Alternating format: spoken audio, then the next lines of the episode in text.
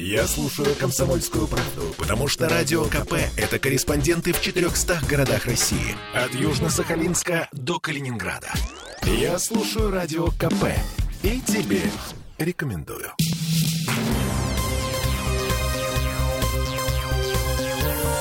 Темы дня. Энди Картрайта задушили перед тем, как расчленить. Буквально за пару минут до того, как э, начали расчленять, следствие обнародовало результат новой экспертизы по этому делу. Это мы вернулись в петербургскую студию радио «Комсомольская правда». Я Олеся Крупанина.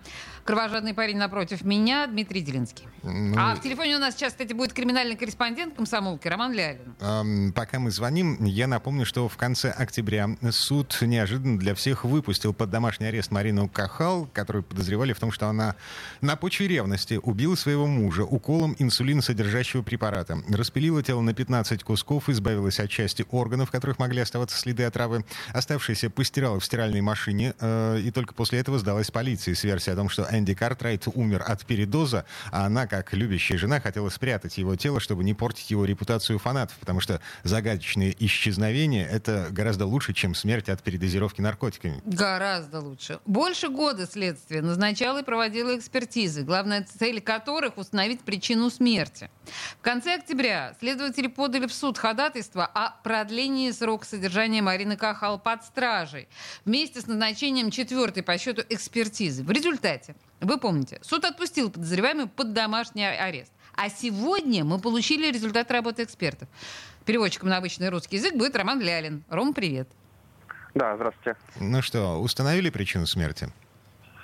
А вот тут интересный вопрос. Од- Одни считают, что причина смерти все-таки установлена, а другие нет. Вот сегодня я как раз в этом разбирался. Мы получили новую, третью экспертизу по делу Энди Картрайта. Она должна была расставить все точки над «и», но все только больше запуталось. Это касается гистологического исследования. Оно показало, что, во-первых, Энди Картрайта расчленяли либо пока он был жив, э, это да, либо через 5, 10 или 20 минут после его смерти. Ну, то есть почти сразу, как он умер, сразу его начали пилить, во-первых. Во-вторых, она показывает о том, что он умер от гипоксии, то есть э, от удушья.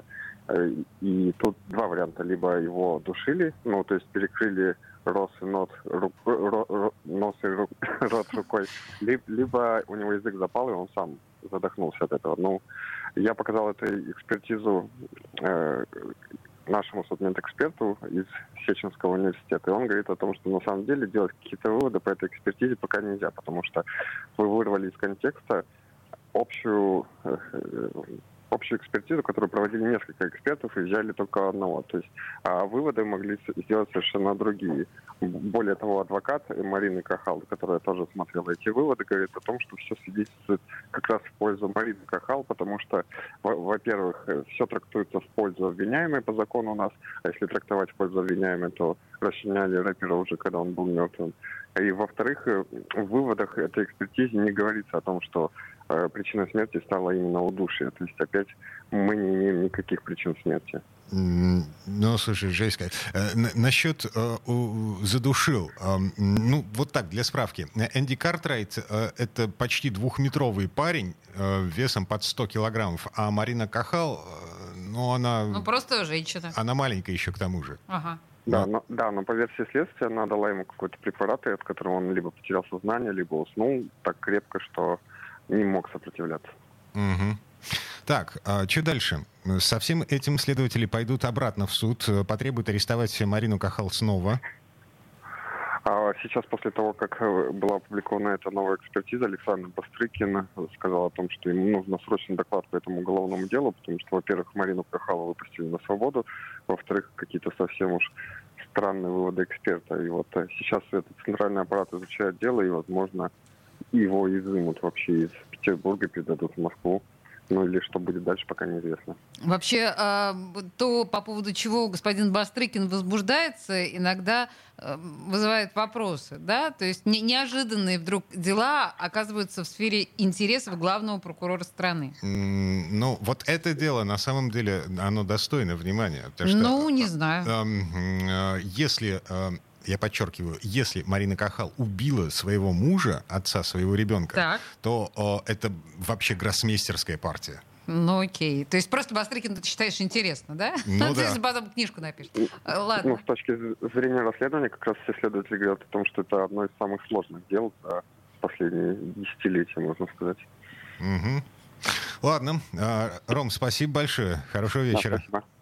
Роман Лялин, корреспондент криминальной комсомольской правды, был у нас на связи. А Мы продолжаем это, запасаться попкорном в этом деле. Да-да-да, потому что тоже страшно интересно за всем этим следить. И, пожалуйста, не обвиняйте нас в кровожадности. Но это правда прям вот интересное детективное дело. Темы дня.